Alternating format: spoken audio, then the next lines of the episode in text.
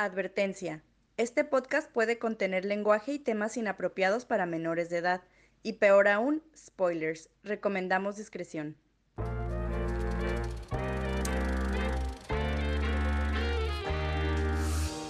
Hola, hola, bienvenidos a Cinemateurs, un podcast para fans de cine por fans de cine, donde discutiremos, examinaremos y analizaremos las películas más fascinantes, interesantes e intrigantes que nos ha dado el arte del cine. Mi nombre es Baltasar Abrego y están conmigo mis amigues Gabriela Castro ¿Qué onda? y Julio Cárdenas. Hola. Y les damos la bienvenida a este episodio de Cinemateurs. El día de hoy continuamos con el tema de películas de anime, gracias al cumpleaños, en celebración del cumpleaños de Gaby y Julio. Uh, uh, no, no sé chiflar. Creo, creo que... Tú tampoco. Mejor, mejor que tú. Eso sí. Eh, es privilegio heterosexual saber chiflar, pero bueno. El episodio pasado discutíamos Pokémon como introducción al tema de anime. Y el día de hoy creo que nos fuimos de algo de niños a algo Ah, algo de neta. de aliens, yo creo, no sé. Ah, pinche anime de neta, no mamadas de Pokémon. Cine de arte. Sí. Sí, digamos cine de arte. Y estamos hablando de Paprika del director escritor Satoshi Kon. Ya habíamos visto una película de él, que fue la de Tokyo Godfathers o. Héroes al Rescate. Héroes al rescate. Chale. Y esta película salió en el 2006, escrita y dirigida por el ya mencionado Satoshi Kon. Y eh, obviamente del cast no hay mucho que reportar, más que uno en especial que identificaste tú, Julio, porque eres fanboy de Evangelion, que es Megumi Hayashibara. Ah, sí. Creo que esa fue Gaby la que dijo, ah, esa es la voz de Rey. Y de hecho, ya que lo mencionaron, yo sí recuerdo ver visto Evangelion por ahí en los 2000 Entonces sí fue como un, un- un bonito link a Paprika. ¿Qué me esperaba de ver esta película? Como ya había escuchado, gracias a ti, Julio, que era como una base o, o mínimo que hay mucha gente que dice que una de dos, o Inception le copió a Paprika o se inspiró a Paprika. O simplemente es como un sucesor espiritual de un- una americanización de Paprika. No sé cuál de las tres sea correcta. No pudimos encontrar nada que dijera, ah, sí, Christopher Nolan a- este, afirmó que Paprika es, es base de Inception. Por lo cual no he visto Inception. Me esperaba un Mindfuck o algo similar. Eh, no quedé muy emocionado después de la última película de Satoshi Kon. Eh, entonces estaba como... ah, Yo ya lo había visto antes una vez, pero no le había entendido absolutamente nada. Era como que... "Ugh". no me no soy fan de las películas donde no sabes si, si es real lo que está pasando o no. No me gustan. Pero... Ajá, esperaba otra vez. Pues esta vez de ver es como que, ah, pues tal vez le entienda más. No sé si le vaya a entender más o qué pedo. ¿Y le entendiste más? Sí. Me doy por bien servido. ¿Y tú, Julio? Pues ya la había visto un chingo de veces. ¿Esperabas algo diferente de verla otra vez? No. Pero siempre que la veo es como que ahora sí le voy a entender más. Y muchas veces no le, no le entiendo más. ¿Cuántas veces la has visto? No sé, muchas. Uh, no, pues muchas. Uh. Eh, Muchas cosas. Uh. Pues creo que la vi como uno o dos años después de que salió, gracias a un amigo de que guacha esta película y me la pasó pirata, creo. Y te digo, este, la he visto desde entonces pues muchas veces y de que guacha esta película y se, se la enseñó a alguien, a mi familia o a algún amigo, a Gaby, varias veces. Y me gusta mucho porque pues ya saben, mi estética, mi estética, no, est- estética en español se oye muy... eh, Muy como cortes y Cortes, cortes, ajá. tintes y mechas. Sí. El, el aesthetic me gusta mucho de colores vibrantes y muchas cosas así de what the fuck, qué chingos es esto. La música también está muy buena, en mi opinión. Es lo que más me gusta de la película. Porque la trama sí está muy complicada de, de entender. Más inclusive creo que la de Inception. Ya luego que veamos Inception podrás comparar. Estaba entre A Silent Voice y Paprika. A Silent Voice la iba a elegir nomás para joderte porque ya tienes un año con los mangas ahí no los lees. Pero sí dije, no puedo pasar esta, no puedo dejar pasar esta oportunidad de hacerlos ver Paprika una vez más a Gaby y a ti confundirte mucho porque no has visto Inception. Y no me arrepiento. Muy bien, calificaciones iniciales. Yo siento que Paprika es inicialmente un 8. 8, ni muy, muy, ni tan, tan. Yo le voy a poner un 8-5. Ok, sorprendentemente cercanas nuestras calificaciones. Empecemos con un poquito de discusión sobre, yo creo que uno de los puntos más fuertes de la película, que es su estética visual, su paleta de colores y la animación.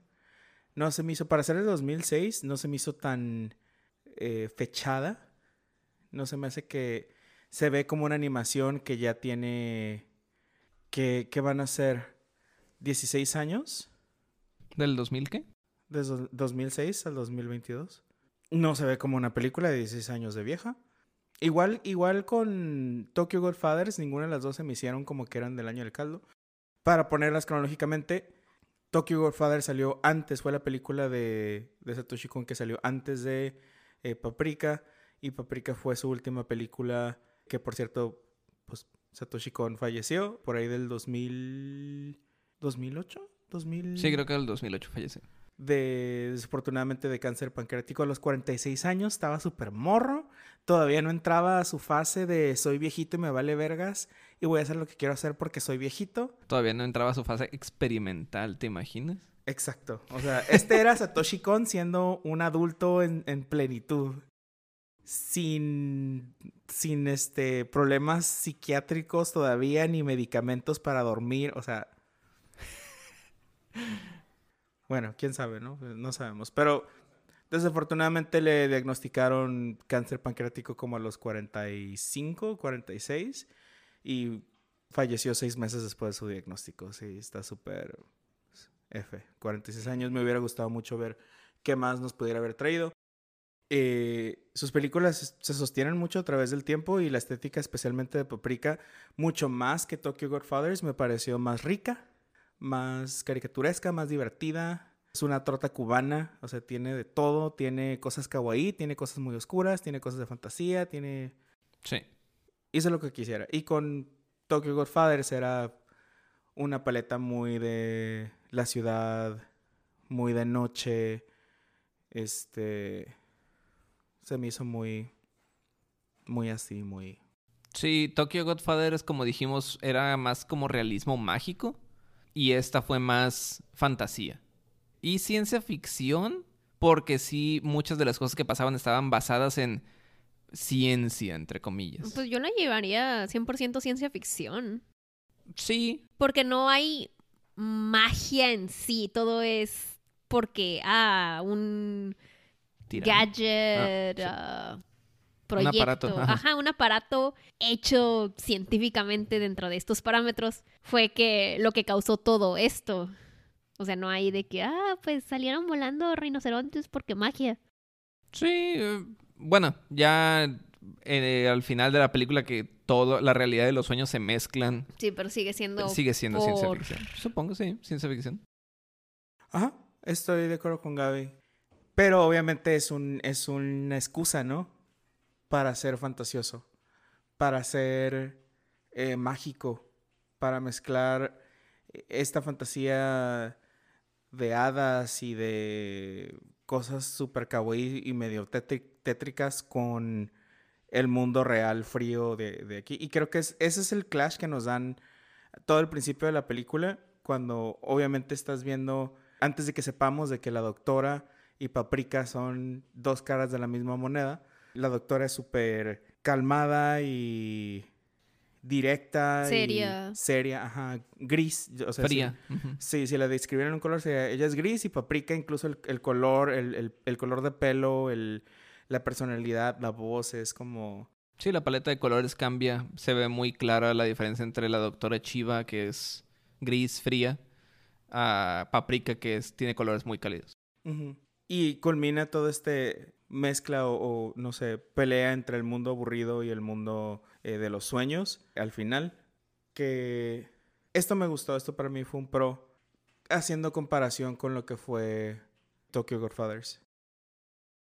De hecho, había visto un, un análisis sobre de qué trataba Paprika, porque obviamente fue como que terminas de ver Paprika luego, ok, ¿qué vergas pasó en Paprika? Así en Google. Y me encontré varios videos con varios análisis muy interesantes, completamente de cosas distintas, lo cual Paprika puede ser una historia muy literal, si la vemos, es una historia de ciencia ficción donde un dispositivo causa que los sueños pasen esto y, se, y desemboque en la realidad y cause todo este conflicto, ¿no?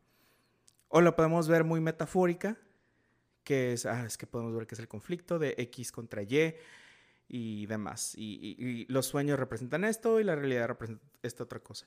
Uno de esos análisis que se me hizo muy interesante fue el de que Paprika se acerca de las películas y que el mundo de los sueños son películas. Y vemos que el personaje que es un detective particularmente quería ser eh, cineasta y hay una escena donde en sus sueños está entrando entre películas y hay muchas alusiones al cine y a estar viendo tus propios sueños en la pantalla.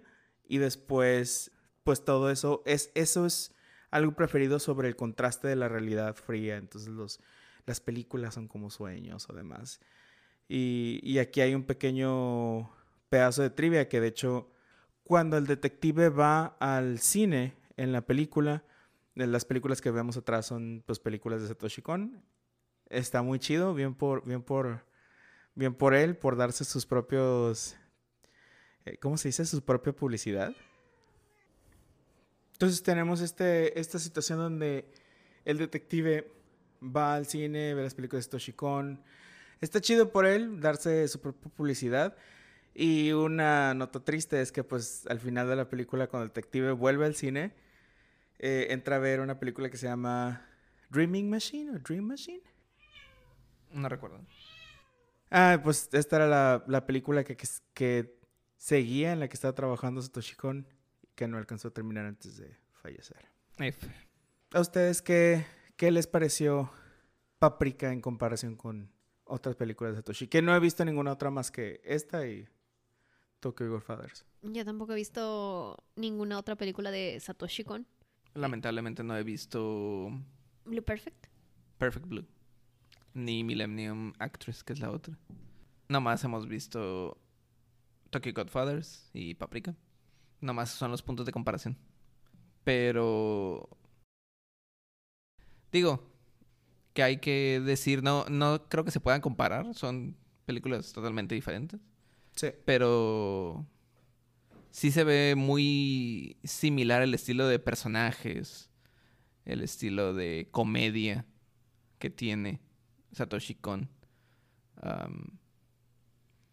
Pero sí, como ya, ya les he dicho, lo que me gusta mucho de Paprika es cómo dibuja Satoshi Kon, cómo muestra el mundo de los sueños.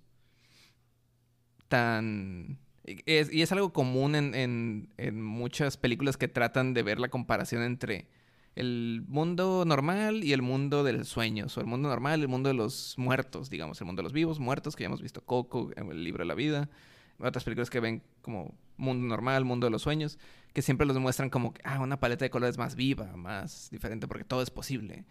Es lo que me gusta a mí, cómo los, los, los muestra. Y también, eh, lo que se me hace muy interesante, cómo muestra los sueños, entre comillas, japoneses, o la cultura japonesa diferente a cómo vemos nosotros el mundo eh, normal o el mundo real y el mundo de los sueños en, digamos, en el mundo occidental o eh, como hemos visto en Coco o en el libro de la vida que muestran una diferencia entre el mundo de los vivos y el mundo de los muertos, que ahí se ve mucho lo latino, ¿no? Que vemos mucho el papel picado, que vemos mucho las, flores de cempasúchil, los colores vibrantes de la cultura latina y que se ve mucho en el Día de los Muertos. Acá se ve mucho. Acá se ven mucho los darumas, las muñecas típicas asiáticas, ¿no? Los. Parte del, del folclore de que capas y anfibios y yokais, monstruos del, del folclore japonés, de que los paraguas con ojos y. Este. El desfile que muestran en el mundo de los sueños, pues era parte del, del sueño de, de este investigador que nomás lo vemos en los sueños no recuerdo ahorita cómo se llamaba, el que co-inventó el, el aparato, ¿no? Que era juguetes porque era como un man-child, un, un adulto con mentalidad de niño. Pero sí se ve muy diferente eh, los, los stories, ¿no? Los arcos esos muy típicos en templos shintoístas. O sea, todo, todo el desfile y lo, lo que vemos cuando el sueño se empieza a apoderar de la ciudad ya en el, en el al final de la película. Es que todos se empiezan a transformar en juguetes, se empiezan a transformar en, en partes, en juguetes o en folclore japonés. Y se me hace muy interesante eso a mí. Y muy, pues sí, muy, muy colorido, me, me gusta mucho. Fíjate que no lo había visto así. O sea, no me había dado cuenta de qué tan japonés era el mundo de los sueños. Y a lo mejor no me pareció tan choqueante porque obviamente pues es una historia japonesa, te esperas ver esos elementos dentro de ese mismo entorno. Pero sí viéndolo con ojos de, de foráneo, estoy seguro que si hubiera sido Paprika una película mexicana, probablemente este desfile de los sueños hubiera parecido algo, algo con muchos elementos muy diferentes, ¿no? Luchadores mexicanos de esos, de plástico. En Mario Almada contra los Darketas. Alebrijes. Sí. Alebrijes, güey. Que los alebrijes son como, como esta contraparte de... Sé que los yokai tienen un, un término medio... Bueno, una connotación negativa o terrorífica, ¿no? Y los alebrijes no tanto. Eh, pues los alebrijes, según yo, son como animales fantásticos de la cultura, no sé si mexicana o latina. Sí, es mexicana. Y. ah, Pero son como animales guías. Sí, Los yokais, ¿no? según, según Coco, sí. Sí. Y los yokais pues, pueden ser buenos o malos. Son monstruos folclore japonés. Digo, son folclore japonés antiguo. Los alebrijes tienen que 100 años de existir. No sé cuánto, cuánto tiempo tengan los alebrijes de existir. Según yo, son relativamente nuevos.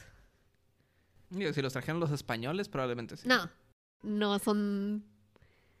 Los, los alebrijes surgieron en el año 1936. Literalmente segui- seguíamos vivos cuando el creador de los alebrijes murió. Ya veo. Por eso es como que. mm, no. Pero sí entiendo tu punto. Son juguetes mexicanos, ¿no? Son cosas que jugaba, con los que jugábamos o que se veían mucho en la cultura mexicana, así como las cosas que se ven en Paprika. Entonces estamos hablando de todo el aspecto cultural que tienen los sueños en esta representación de Paprika, ¿no? Sobre todo de la, de la Sí. cultura japonesa. Y eso está muy chido. Incluso los juguetes, creo que muchos de los juguetes que aparecen ahí son hasta cierto punto icónicos de Japón. Son muy típicos. Pero hay- también hay que recordar que ese era nomás parte del sueño de este investigador que no me acuerdo cómo se llama, el chaparrito. El objetivo del investigador era como... Era invadir el sueño de los demás y controlarlos a todos y ser como el, el rey. No. Ah, ¿Estás hablando del investigador, el chaparro con corte de honguito? O sea, Julio está hablando del amigo, su- del super amigo del gordito, del que mataron. Kind of. Sí, o sea, yo estoy hablando de el investigador chaparro de corte de honguito, que se ve muy poco en la película. Ese es el sueño que vemos que es el desfile de juguetes, porque ese era como parte del sueño de ese investigador, con el, con el sueño que empezamos y que después sangra a los demás, a los demás sueños. Y era nomás como un desfile de juguetes porque como que esa era su mentalidad de un niño atrapado en el cuerpo de un adulto. Que también el otro investigador, el, el gordo que vemos este, por- en toda la película, pues eran como dos niños con cuerpo de, de adulto que les, al parecer eso les permitió ser súper creativos y que probablemente tengan autismo o algo así. Oye, de mí no a estar hablando así, hijo de tu puta madre. Y que pues eso les ayudó a inventar este aparato, ¿no? Y no, el, sueño ese, pues era simplemente el desfile y lo de atrapar los sueños de los demás y volverse rey, creo que eso era parte del sueño del el presidente de la compañía. Y de nuevo tenemos algo así, no sé en qué otra película lo habíamos visto, pero era de ah, yo estoy tratando de, de quitarle la mente a este cuerpo, porque mi cuerpo, el, el vato era paralítico, ¿no? El cuerpo, CEO. eh, sí, el CEO, el presidente de la empresa era paralítico, este tenía, es- estaba en silla de ruedas y pues ya era un viejito. Y quería, según yo, transportar su mente al de este investigador, como investigador assistant junior, no sé, el, el güey guapito, y como que quería su cuerpo, Que quería con la Shiva, ¿no? que quería con la chiva, y que también, al parecer, el, el investigador este, el chaparro corte de honguito, quiso con él, ah, y que como que le intercambiaron el cuerpo de este güey guiño guiño por la tecnología de este aparato. Me estás viendo con cara de ¿qué, de qué chingados estás hablando. El, el investigador este, el guapito, se prostituyó, para ponértelo en términos simples, se prostituyó para que el investigador chaparro, eh, con el investigador chaparro, para que le dieran un, uno de esos, los Digimini, el, aparato del que estamos hablando. Y eso era- fue todo el pedo, de que este güey les, dio un aparato, ese prototipo, que estaba sin seguridad ni nada. Y el presidente y estos vatos le hicieron su cagadero porque pues, el presidente estaba tratando de, de hacer su plan malvado de conseguir el cuerpo de este güey. Y el otro güey nomás le valía verga, el investigador chaparro le, le valía verga todo, nomás quería llegarle al, al, al otro investigador guapito y el otro investigador guapito como que también tenía su, su agenda y creo que lo traicionaron de varios modos porque pues no sé ese que quería, si simplemente quería acostarse con paprika o qué. Pero ajá, eso básicamente es como que cuando toda la película se complica y dices tú, ¿qué chingados está pasando? Eso es básicamente lo que están... No me acordaba Revelando. de que el investigador guapo, que es el que al final le mete la mano en la chichi a Paprika o en el cuerpo y luego le quita el traje para que y abajo está Chiva, o sea, ese es el investigador el- del que estás hablando. Sí. Ok, a partir de ahora nos vamos a referir como el guapo. Voy a investigar su nombre porque me caga hacer eso. El investigador guapito se llama Osanai. Osanai. Osanai. Es el, es el doctor Osanai. Y el investigador que co-creó el, el Dishimini es Himuro. Pues sí, este Himuro es el investigador chaparro de corte de honguito. Ajá. Y Osanai es el guapito. Toquita es el gordo. Eh, entonces, eh, es, todo, esto, todo este subplot se me escapó de, de la mente, pero sí me acuerdo que hubo ese, esa subversión de, de que, Toquita, dijiste, tú, tú fuiste el que está causando todo este pedo, eres un pendejo. Y lo dicen. Himuro, el chaparro. Pero primero le echan la- como la culpa al gordito, el grito, no, fue este güey, el chaparro. y Ah, bueno, sí, los dos tuvieron la culpa porque los dos hicieron el prototipo y como investigadores man-childs que eran, es como que luego les ponemos la tecnología, luego lo terminamos porque ahorita hicimos algo bien chingón y jugamos con esta madre y mientras la institución, la doctora Chiva y todos los demás como que hay que terminarlo, hay que ponerle seguridad y la fregada de estos vatos como que luego. Y se les escapó un Dishimini. O el güey les dio el Dishimini sin seguridad y ahí valió verga. Pero ajá, es culpa también de Toquita. Pero ajá, ok, continúa. Pero creo que al final de cuentas no, no como no eleva ni disminuye tanto mi percepción de la, de la trama. Creo que en sí no es tanto la trama lo que, lo que es tan atractivo de Paprika, ¿no? Sino es todo esta exploración y randomness de los sueños. Sí, el, el que te hace pensar de que, ah, ¿y si sí existiera el Dishimini? O si la ciencia fuera realmente a este camino. Porque todo esto es, el Dishimini se inventó para tratar trastornos psicológicos desde el subconsciente, ¿no? O sea, la persona se duerme, eh, se pone el Dishimini y un doctor, un profesional de la salud, se pone el otro Dishimini y dice, ok, vamos a tratar, digamos, tu esquizofrenia, tu ADHD, tu PTSD desde el subconsciente, ¿no? Entonces, ¿qué es lo que están viendo tus sueños? ¿Qué es lo que está viendo tu subconsciente?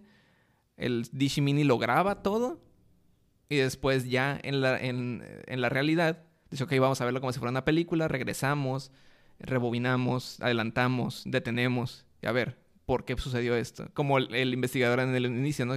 ¿Por qué todas estas personas tienen mi, mi cara, ¿no? ¿Quién es ese güey al que estoy persiguiendo? Ah, resulta que soy yo. ¿Eso qué significa? O sea, igual que en un sueño es como que, güey, ¿por qué de repente me fui a perseguir a este vato, pero de repente estaba en otro lugar y, y andaba vestido acá bien diferente, pero... Ajá, es- igual. O sea, lo- los sueños que dices tú, no sé qué significó, pero está bien chingón, ¿no? Ahora imagínate si un profesional de la salud lo viera y dije, ok, vamos a tratarte. por Y esto". le disparo y soy yo. Ajá. Y luego hay una papaya que también soy yo. Güey, sí. Sí, eso, como tú dices, eso es lo interesante de Paprika, que es como que, ah, pues estaría chingón. Y después te muestran como que, oh, oh, se puede usar para el mal. Eh, y sí, o sea, eso es también lo que me gusta, que es muy interesante. Ajeno a lo estético y, y lo visual y la magia o fantasía que sería ver este tipo de tecnología en la realidad, que a, veces eso es lo, lo chido de la ciencia ficción. Imaginarte cómo, qué te pasaría a ti. La ciencia ficción generalmente parte de una idea donde el mundo es el mismo universo que tenemos ahorita y gracias a la ciencia pasa esa otra cosa. eh, que es emocionante, es nueva, hay aliens o lo que sea, o tecnología nueva que te permite cambiar de, puer- de puerco. Eh, de- te- yo había entendido puerta y te iba a decir, pues, no iba a decir cuerpo, pero no sé, me traicionó el subconsciente y que te permite cambiar de puerco. Digo. Ah, Digo, comprensible. sí, hay de, hay de cuerpos a cuerpos. Ajá. creo que, bueno, tú no has visto Inception, pero me gusta más el concepto de Inception porque hace mucho que la vi, no, la verdad no me acuerdo, porque creo que ahí es más de implantar una idea en el subconsciente y no tanto de, ah, el subconsciente se está saliendo de control y ahora está en el mundo real. O sea, eso sí me parece muy poco creíble, muy poco what if. O sea, como tú estás diciendo, ay, ¿qué tal si pasaría esto? O sea, es como, no, me, me saca de eso, pues, no, me saca de esa realidad, de esa fantasía, de ese inmersión. Ajá, me saca de la inmersión el decir como que, ay, pues es que la realidad y los mundos están mezclando y así. Y pues Inception creo que no pasa eso. Insisto, no hace mucho que la veo. Sí, nomás es de que cómo podemos cambiar el subconsciente de la persona. Sí. Y también por ahí va mi punto de por qué esta película es fantasía. Porque pues, sí, lo que pasa al final, que, ah, los sueños y la realidad se están volviendo uno y, o sea, vemos destrucción de edificios y vemos que todas las personas, no nomás los investigadores, se están transformando en cosas y están actuando de manera irracional y se están rompiendo leyes de la física, así de que personas están saliendo de, de anuncios, de teles. Ah, entonces yo por ahí también iba como que pues eso es fantasía. Pero sí, como tú dices, es un what if, ¿qué, se- qué pasaría? Porque te lo tratan de explicar en la película de que, ah, es que está pasando así como que se están sangrando de nuevo, están como que mezclándose los subconscientes y el subconsciente colectivo y esto es como un parásito o un virus que está como eh, afectando a las personas cercanas y como ya afectó mucho a las personas cercanas está yendo a las otras personas como pues, una pandemia, una... Oh, no. Ajá. Eh, pero pues sí, eso es lo que está pasando, que ya no solamente está afectando a los de la institución, a los doctores principales, sino que ya ahora es toda la ciudad, ¿no?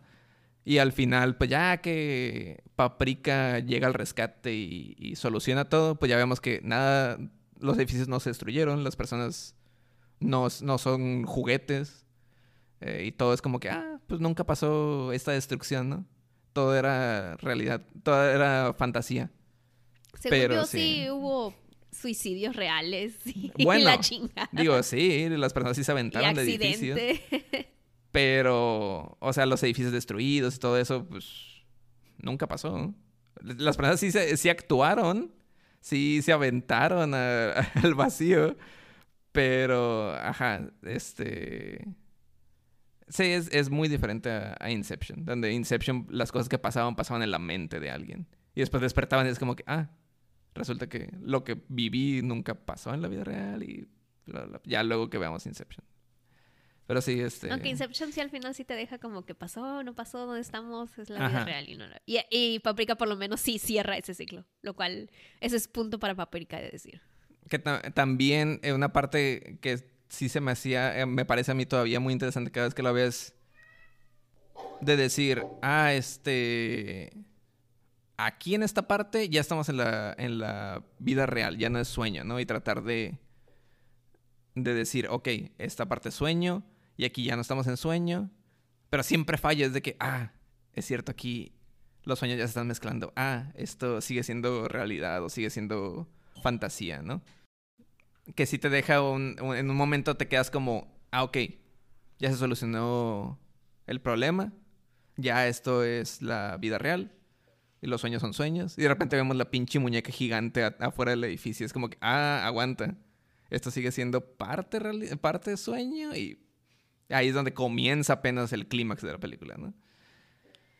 Y sí, como tú dices, Inception hace un mejor trabajo en eso de... Bueno, un mejor en mi- a mi parecer de, de que a mí sí me gustan esas cosas de no sabes, que ya pues es spoiler, de que no sabes si es sueño, es realidad lo que estás viendo. Pero bueno, hasta ahí le dejo porque no quiero spoiler Is, más la is this the real life? Is this just fantasy?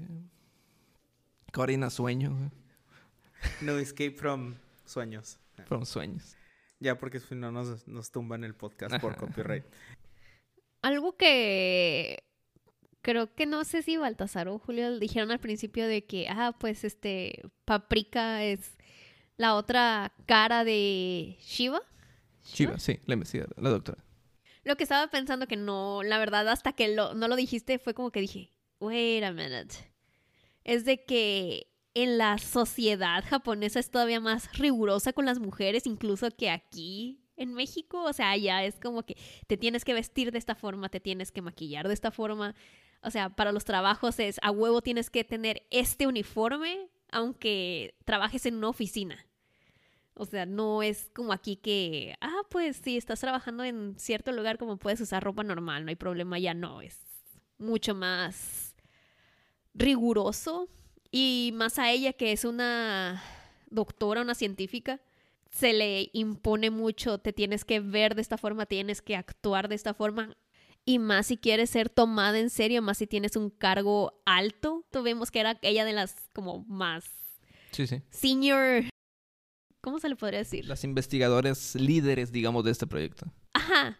Y Paprika, siento que no es una persona inventada de ella, de que, ah, pues es que necesito a alguien que hable con las personas en los sueños que sea más amable. Creo que más bien es cómo sería ella si no tuviera todos esos estándares.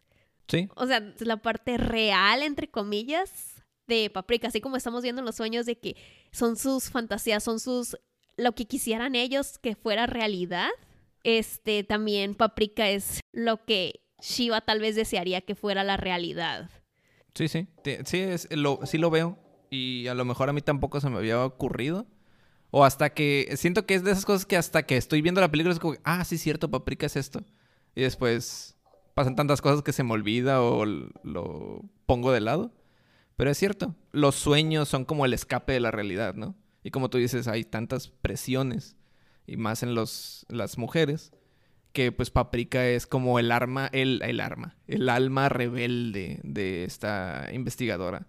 Lo que, como tú dices, lo que ella quisiera hacer o lo que es en sus sueños. Y el Dishimini le permite ser esto en los sueños. Que au- aunando a, a lo que tú, a lo que tú dices, la doctora en la vida real es una...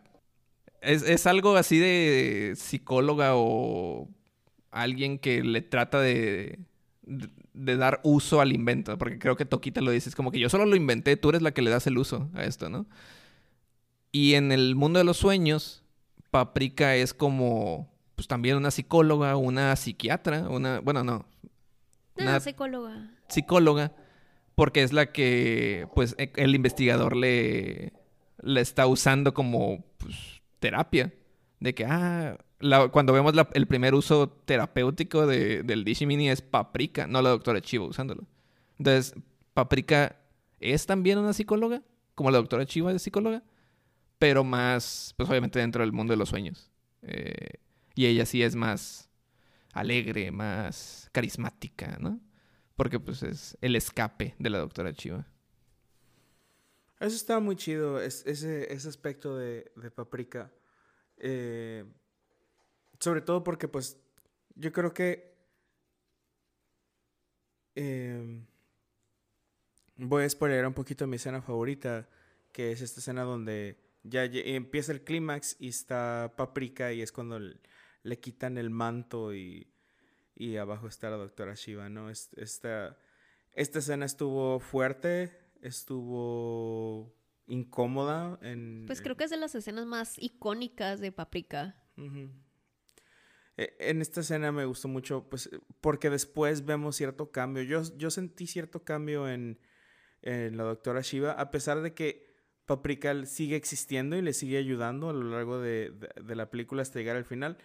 Pero hasta cierto punto destruir esta tecnología al final o, cuando resuelven este issue es como hasta cierto punto un, un final o una integración de Paprika, ¿no? Ya, ya Paprika no estaría disponible sin el Dishi Mini y cuando la doctora se ve al espejo, muchas veces ve a Paprika en el otro lado.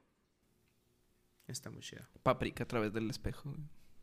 Eh, ¿Escenas favoritas? Pues ya, Yo ya les la misma. Ajá.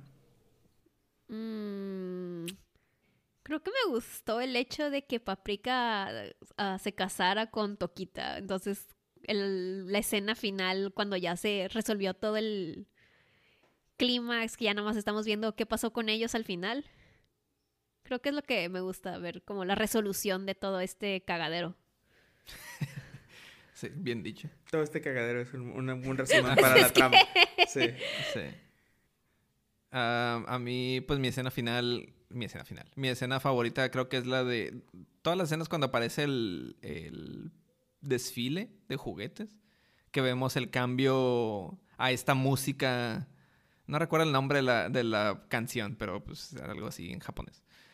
Pero esa música que es la música del desfile, ¿no? El desfile pues tan colorido, es un desfile lleno de juguetes de, de, fantasía. Y creo que para mí eran las escenas que más odiaba. Pero, eh, en especial la escena donde ya está Paprika y el investigador, que es cuando creo que ya está... ¿Cómo se dice?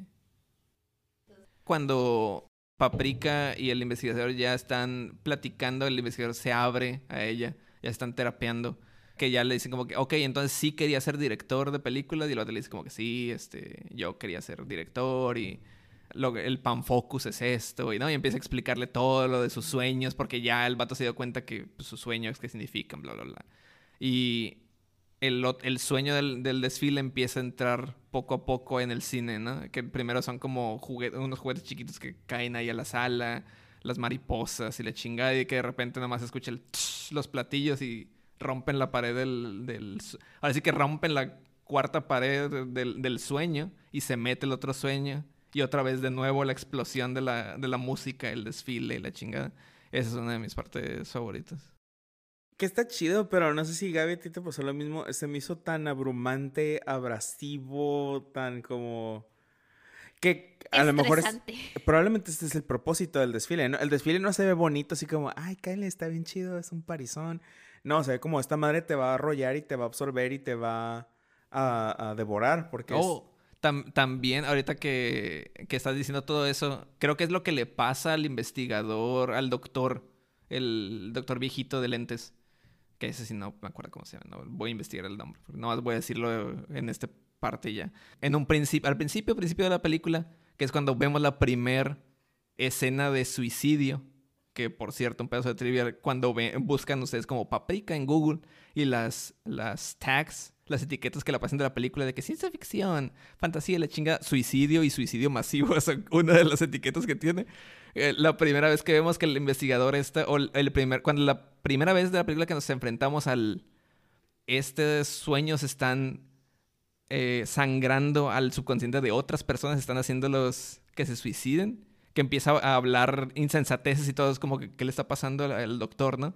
que creen que tiene un pinche infarto cerebral o algo que está empezando a gritar insensateces y de repente corre hacia, el- a- hacia la ventana, ¿no? Y se lanza.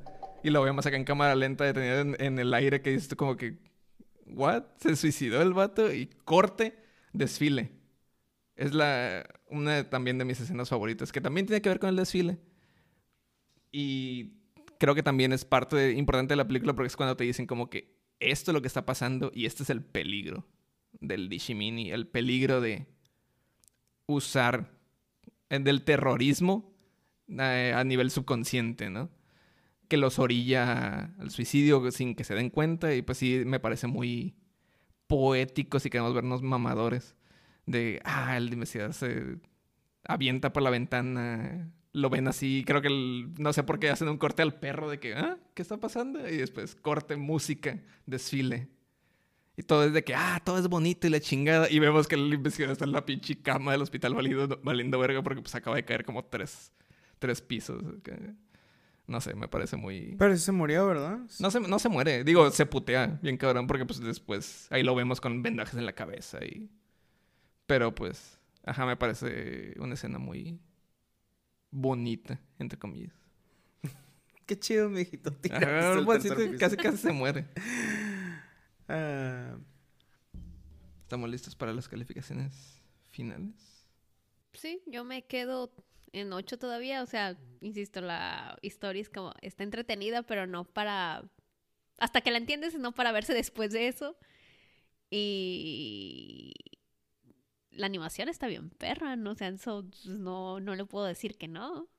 Pero... pero hasta ahí es como, pues... Hay que, seguir, hay que seguir viendo películas de Satoshi Kon. Hay por lo menos otras dos, eh, Millennium Actress y Perfect Blue. Y ese sí sabemos que... se Ah, siempre me confundo. Creo que Millennium Actress es la que está basada, eh, la que inspiró a Black Swan. Al revés, Perfect Blue. Perfect Blue. Sí. Pero así sabemos que es... Alguien sí dijo que, ah, pues Perfect Blue fue inspiración a Black Swan. Inclusive han hecho para, eh, las, Cortes de escenas, ¿no? los, cor- O sea, los lo- paralelismos de que una escena aquí, una escena a la derecha de la, de la otra y son como idénticas. Ya hay que ver. Esas luego. luego. Yo estoy un poco conflictuado porque a pesar de que entiendo todas estas, estas cosas interesantes de la película y el simbolismo y la metáfora y la animación chida y la estética chida, no estuve tan entretenido en, en la película, se me hizo un poco lenta y a lo mejor este es el lado artístico que no es para consumo rápido o, o fácil digestión del que la está viendo. Pero me hubo varios plot points que se me hicieron necesarios, como toda la línea del detective. Hubo muchas escenas que parecían más de exposición para Paprika que lo que estaba pasando con la trama principal. No sé. Yo sí le voy a bajar a 7.5. Yo creo que sí le voy a subir a 9. porque Sigue siendo una película que me gusta mucho. ¿Qué película vamos a ver? Creo que te toca a ti. Ujú. No, está esperando que se bajara Nori. Está aquí. Muy bien, pues entonces eso es todo por eh, Paprika. Se me antojó un virotito con mantequilla. Este, y paprika, sí. Y la próxima semana, ya ahora sí habíamos cambiado, pero me toca mi dictadura de ver películas de anime. Me quería ver muy básica y poner eh, Spirited Away. Me, me sigo sintiendo tentado, pero he tomado la decisión de eh, ver algo un poquito menos mainstream, a pesar de que la película que elegí creo que es una de las películas más mainstreams de, de anime de los últimos cinco años, probablemente. Se hizo, pegó machín. Hasta yo la vi cuando salió y yo no soy un... Yo no estoy tan pegado en, ese, en el mundo del anime. Y creo que era, fue antes de que los conociera ustedes, o apenas estamos empezando a, hacer homies. Ah, y estoy hablando de la película de Kimi no Na wa, o por su nombre en inglés, Your Name. No la encontré disponible en Netflix México, pero me acuerdo que ahí estaba antes. Eh, creo que sí está disponible en Netflix eh, Estados Unidos y les recomiendo que busquen. Está disponible la renta en Amazon Prime. Estuvo por un buen tiempo en Netflix. Ajá. Y pues ya Chole ya la quitaron, lamentablemente. En YouTube está la compra, yo investigué. Ujú. Y imagino que si buscan otros lugares la encontrarán. Y si no, pues probablemente ya la vieron. Es como muchas personas la vieron. Pues, fue muy taquillera. Fue- con razón, es una muy buena película.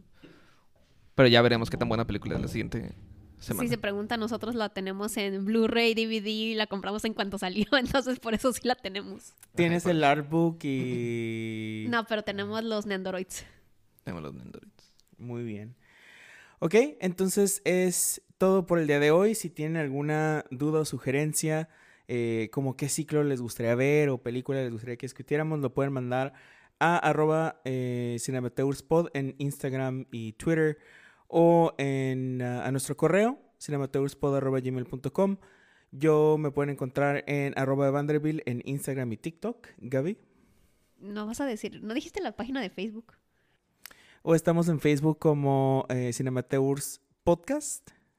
Gaby. Ah, estoy en casi todas las redes sociales como Gariabel, se escribe con B grande y doble L. ¿Y Julio? A mí me pueden encontrar en Facebook como Julio Cárdenas. Y si mandan un mensaje al, al Facebook de eh, Cinemateurs, probablemente el que le conteste va a ser Julio, que es el, es el más activo en, es- en esta red. Ya nomás los veo, pero no los contesto. Yo también digo, "Ah, voy a dejar que Julio lo conteste. Muy bien, pues es todo por el día de hoy. Muchas gracias por escucharnos. Que tengan una bonita mañana, tarde o noche, lo que sea que estén teniendo. Bye. Bye. Bye.